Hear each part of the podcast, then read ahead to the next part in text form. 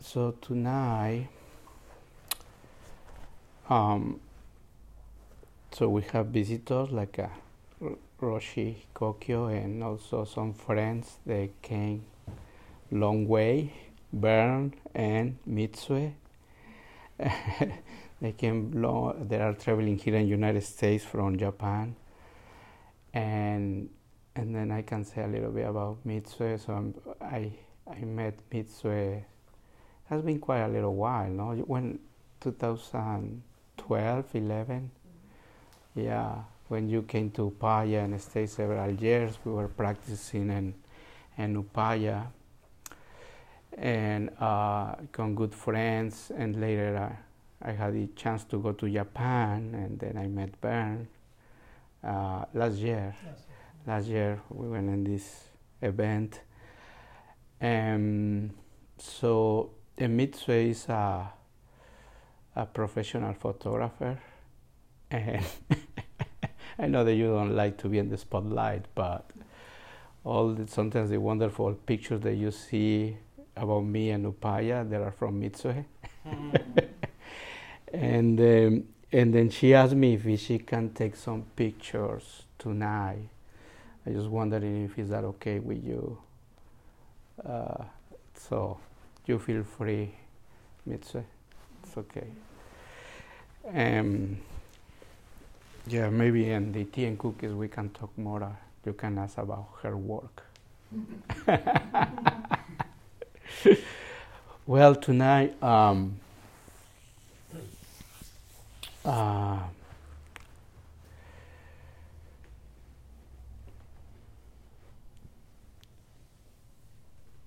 So before I go into this, into the, the, the topic of tonight, this talk about attitude, and and what is what is what is the attitude to do this practice, to come to do this zazen.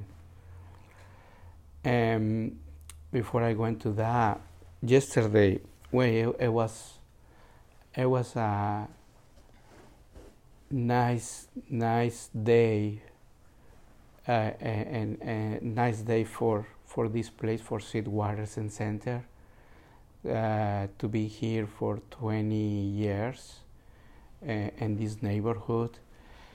And and it was a lot of celebration and joy and, and, and it was nice to see uh, uh, people, uh, seniors, teachers, and the Waiplona Sangha um, um, and and just for me, my own experience, uh, like uh, maybe the only person who who who was dressing with full robes it was Ando, because he needed to to do a special ceremony. But the rest, it was casual, and then with the rakusu. Um, and then a lot of experience in, in, in this gathering. And I was, you know, happy to see how how the teachers just being themselves and playing some blues. There was quite nice music.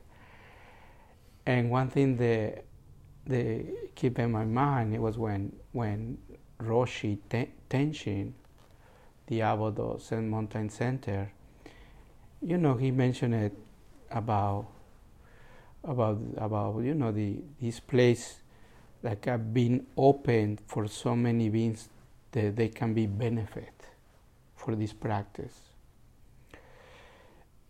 Uh, and then for me, uh, it was like a yeah, to go back to why we are doing this, why really we are doing this. Um, and sometimes we forget. Sometimes we we want to see a big bell in the temple.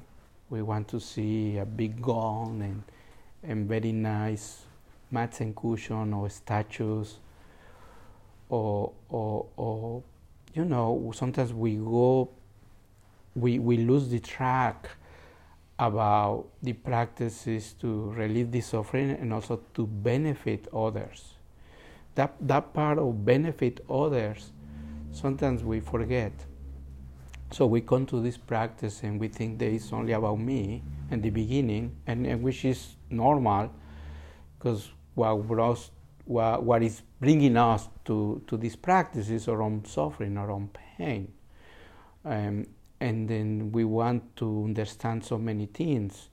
And what, the first question is to understand myself, no? What, what am I doing here? What, what are you struggling with this life? What things doesn't get right? And questioning and questioning, and then we hear about meditation, and we come to these to these centers, to these meditation centers. So, so anyway, so it was good to to see like a, uh, when he's when he mentioned about the location of this place to be in the south of San Diego, in National City, and this specific uh, population, you know, and um, and and reminds me when I when when I came to Upaya to Upaya Zen Center, uh, I remember in one I don't um, I remember in, in, my first days being there. So I was walking in the parking lot and one of those breaks, and then and then Joan Halifax Roshi came to me and, and, he asked me, "How are you? How are you doing?" And I said, "I'm I'm okay." Um, and he say, oh, I say, well, and then he and she asked me, do you like to hike? And then honestly, I didn't know what what was hiking it was, mm, and then it was about, no? And then and then I said, do you like to hike? And then I say, uh, I think I said yes or, or, what? And they say, oh, you, would you like to go nature to go to the mountains? I say, yeah, yeah, I would like to. Say, and she say, oh, take some walks in the in, in the trails. You know, uh, go go in your breaks and take some walks and enjoy enjoy the mountains here in Santa Fe. I say, oh, that's a good idea. Yeah, I will do that. Um, and then and then she say, you know, uh, this place is a refuge. She said that this place is a refuge. And, and then and, and then I like uh, like I say, no, the Koha can be a refuge. For me, it's like uh, we come here to to get enlightenment. No, I was into that drive to to to awakening and to get enlightenment. You know, and then she said, and then she said, no, this place is a refuge. People come here. People come here to heal. And I said, yeah. I said, yes, yeah. And then, and uh, so anyway, uh, and then later, with the years, I understood what she meant about it, about these places to open, and and and then uh, the we don't know who is gonna cross the door, and how that sitting is gonna change their lives, and that was something very very strong emphasized with my first teacher with Samu Sunim and, and the temples. Uh, like uh, the bell and the, the, the, the, doorbell and also the, the phone, it was, I don't know, we were quite crazy. When we, when we hear the sound of the phone, there were maybe cell phones that were not so popular in that time, but when we hear the, the, the, the, the, phone in the office, we run. You know, the students, they, we run to. It was almost like a, we were like a firemen, you know you hear the, the bell or the ring, and then you go to a, emergency, you know. And then, uh, and then the doorbell as well, no, all very everything we did fast, and then so alert, so awake, little quite crazy and traumatic sometimes.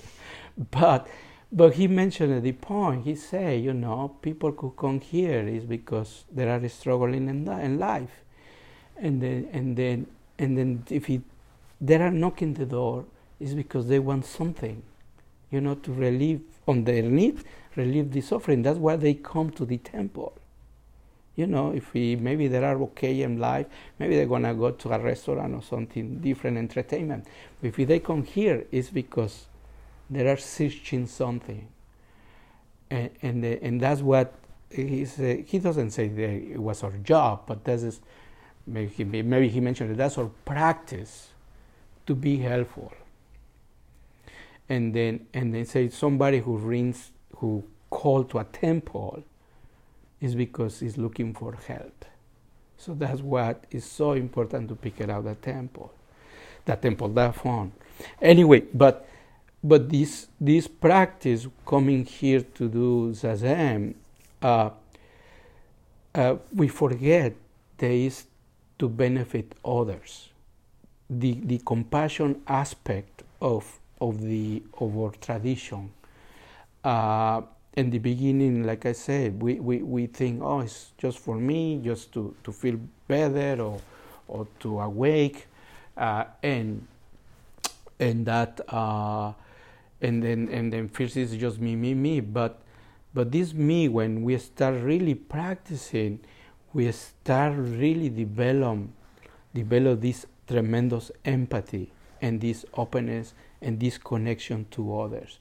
And, and, and one is to, to, to as soon we understand our minds, understand our minds, understand this self, we start understanding everybody. It's very interesting that we see we see our uh, our humanity, clear, really humanity and other beings, and that's why we start really this sense of caring, this sense of family. And, and, and my own experience, that's what I have found with so many teachers, meeting teachers. Um, and then, and then, oh, it's about taking care of the other. It's about service. And then, until now, I haven't heard any teacher that, oh, you know, it's about me. you feel very good. You know, it's very good. You wake up and then you uh, you are very good in life. Nobody has said that. Everybody say, you know, for the others, a service. A lot about service, and and and that's it's really really practice. So when we come to zazen, in, in the Mahayana tradition, we have this to wake up the bodhicitta, and the bodhicitta is to, to wake up for the benefit of others. And Tibetan Buddhism is very, very clear. Um, you know, it's a practice to, to find that bodhicitta.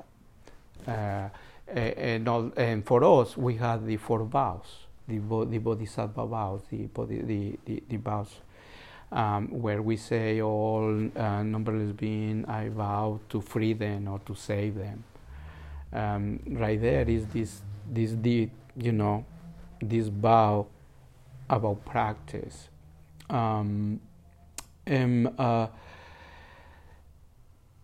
and one one thing they helped me in my early years when I started my, getting my practice, it was the the teachings or the quotes. I would say the one, one, one, one quote from Bodhidharma. The, the Bodhidharma, he was mentioned it, there is nothing to attain. Uh, uh, and then and then for me help me with this sense of drive of this clinging to something to get something from this practice. And then when I was really driving crazy myself, you know, to attain something, you that phrase came, you know, show up in my mind. There is nothing to attain. But and also, there is nothing to attain doesn't mean that you don't do anything. It's just like, oh, whatever, that's fine. There's nothing to attain. But I do this end. You know, we can go into that comfort zone and we can just lie to ourselves about there is nothing to attain. No, it's to really, really is to it's just to for me is to do one thing, just one thing at the time fully. So be be in the process of this moment. You know, it's already really, or, or, already this moment is complete if we can really experience that wholeness. So there is there is no uh, from Zen Zen uh, Zen language, you know, there is no future, there is no past. Um, and then so help me help me that there is nothing to attain gave me and also uh, another level of of trust you know of trust in this practice um, and to one one that, that, that, I like to share with uh, this book this mindfulness and mindfulness and playing English is from this uh, Theravada monk Bhante Henepola Gunaratana.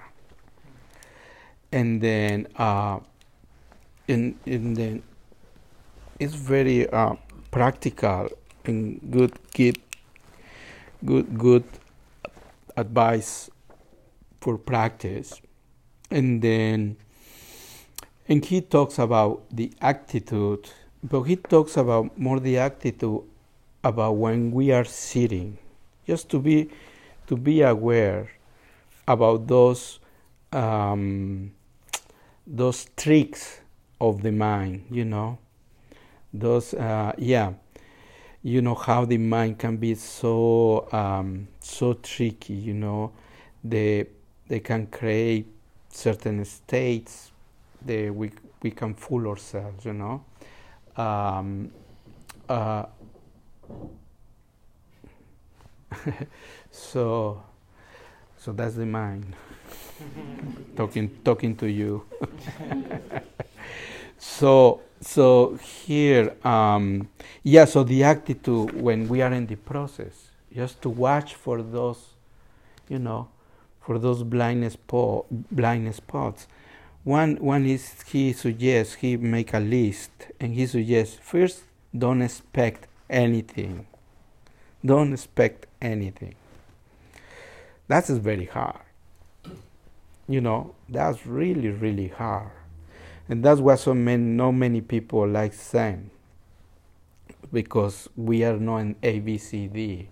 So, okay, the level, we are going to have a Zen level 2, Zen level 3, level 4. So, what you learn from the first class is this that's it that you're gonna just continue doing and doing and doing and really get learn you know like a get get over to see that clinging to see that there's not enough. So no expect don't don't expect anything from this practice. It's very hard. It's really it's really it's really hard. You know don't don't don't expect anything. And then he mentioned and he say well just see eh, the suggestion that he say, he say, just see what happens. When we don't expect anything, we are really, really not so much about lay back and whatever. No, it's more to be just be aware what is happening, and to really when we don't expect anything, anything that can happen, it's gonna be good. So most of it, uh, sometimes I I suggest to people like. Uh, like uh, oh i'm not getting right in my practice I, I feel like i know there is no progress i'm not getting the benefit and then because one of the struggles is that we put the bar here. You know we put the bar. We, we when we come to okay that meditation i'm gonna get this or that. We have big expectation and the expectation is here. And that bar of expectation, what happens if we lower that bar? Just we are crossing the goal every every moment, no? And then he he say, don't strain, don't strain.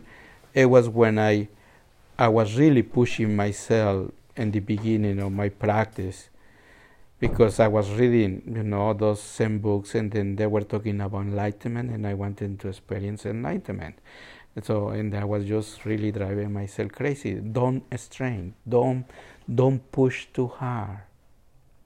And that is quite to find to find and, and our practice is to find what is the appropriate effort. You know, we had to make decisions. To come here, you you you needed to have a you had to make a decision. You really need to come here on Mondays or maybe every two months or maybe once a month. Maybe you need a rest or maybe you you have a commitment with your family. So, but sometimes we have we have excuse, you know.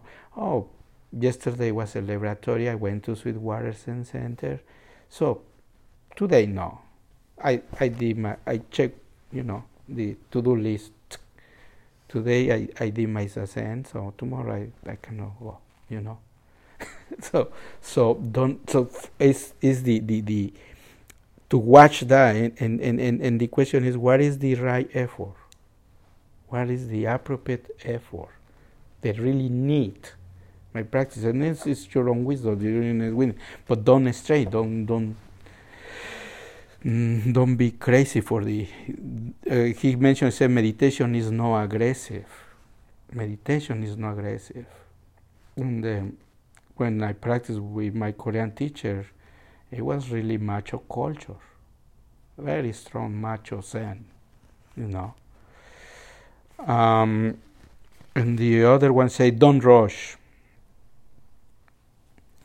So don't rush. The, there is no hurry. So take your time. And he's talking about take your time and the cushion. And it's, it's fascinated that because we, we say that we don't have time to do this practice most of the time I don't have time. And then, but when we when we sit just fully five minutes, just five minutes, just five minutes, just sitting and completely shut down everything, and it's amazing how those five minutes become it really eternal. you know, so that's what this teacher is suggesting. You know, be patient, don't rush, be patient so there are some things that this practice takes so long, so long. Even we have the act, the right attitude, the right gifts, the right gifts as a or karma, or we have this talent for, if I, I can use that word, talent or those gifts, you know.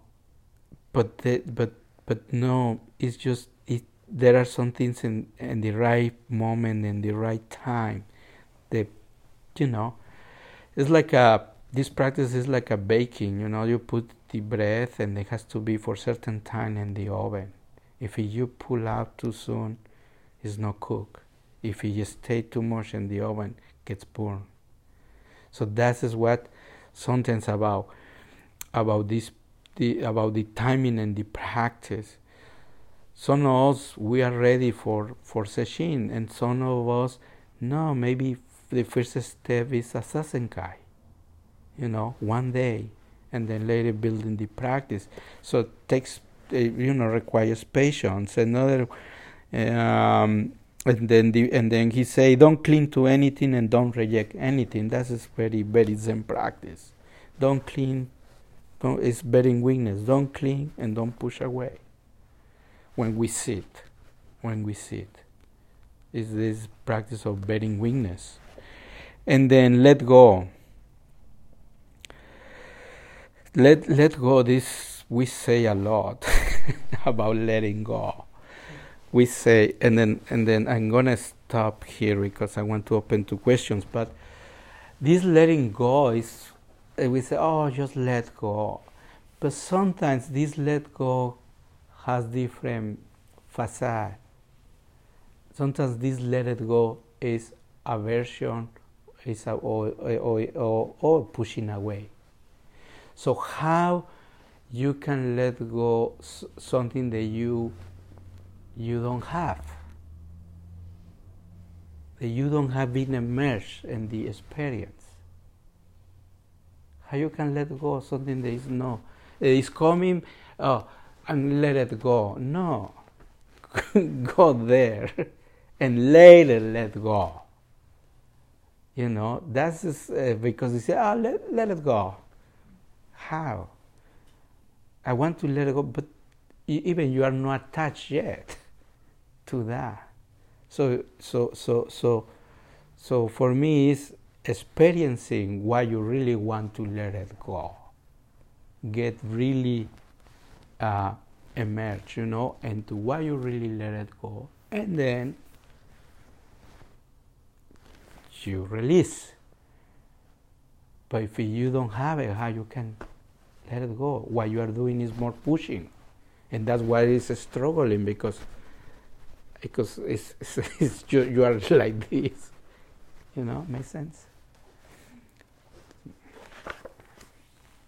Um, say it's another accepted everything that arises. It's very zen. Be gentle with yourself. There's another another attitude to start learning and to this. But this be gentle with yourself. Um, it has quite downside. It's uh, sometimes it's pampering. Uh, or, or sometimes it's not to have discipline. You know, and then this practice requires discipline. So now I'm gonna be gentle, gentle, gentle with myself. You know, today I'm just gonna chill and be cozy or something. It's not it's, it's, it's, it's not that. Be gentle with yourself is is one is for me it's like a stop judging. You know, stop the judging the the the judgmental mind. Um, be gentle gentle with yourself is uh, for me is one to be vulnerable to learn how to be vulnerable and to and not to not to feed it thoughts that make you shameful shame. One of the big challenge for i think for every teacher is when give the talks. You know we are in a spot and talking and then later we have a little withdraw from the dharma talk and we start thinking oh i did right oh i did all those things going on and that hey you are a human. You did your best. You know. Uh, with you know, and the and the same with ourselves. You know, uh, to, to, learn and or and, and this practice. Um, I remember I hear somebody saying, "Don't struggle in your practice. Don't make it eh, another task, another struggle." We coming from from the world, you know, from our daily routines and work and stress, and then in the and top of that you're gonna put this zazen, make it right, or to find the perfect concentration or peace of mind or wherever you want to, to get here. So so that's I think for me that's be gentle. To learn how to be just gentle, gentle with yourself. Not not not to struggle so much. And um, investigate yeah. Inve- inve- investigate yourself. That is the whole thing about this practice. To learn to learn how the self comes and how the self disappears and that when, when I say this comes and goes, is to learn the impermanence, the impermanence of our being, the impermanence of our feelings, impermanence of our thoughts, impermanence of everything. We are all the time changing, changing, changing, changing, changing. And thus, investigating with yourself is to really find the curiosity who is driving the bus? Who is make you crazy? Who is really make you crazy? Who gets on the way you know? Who is his who is not make you to be in peace? And to find i think our inner power or inner wisdom to really face what we had to face and really take responsibility for ourselves and our lives. I'm going to stop here and, and give some time for some some questions.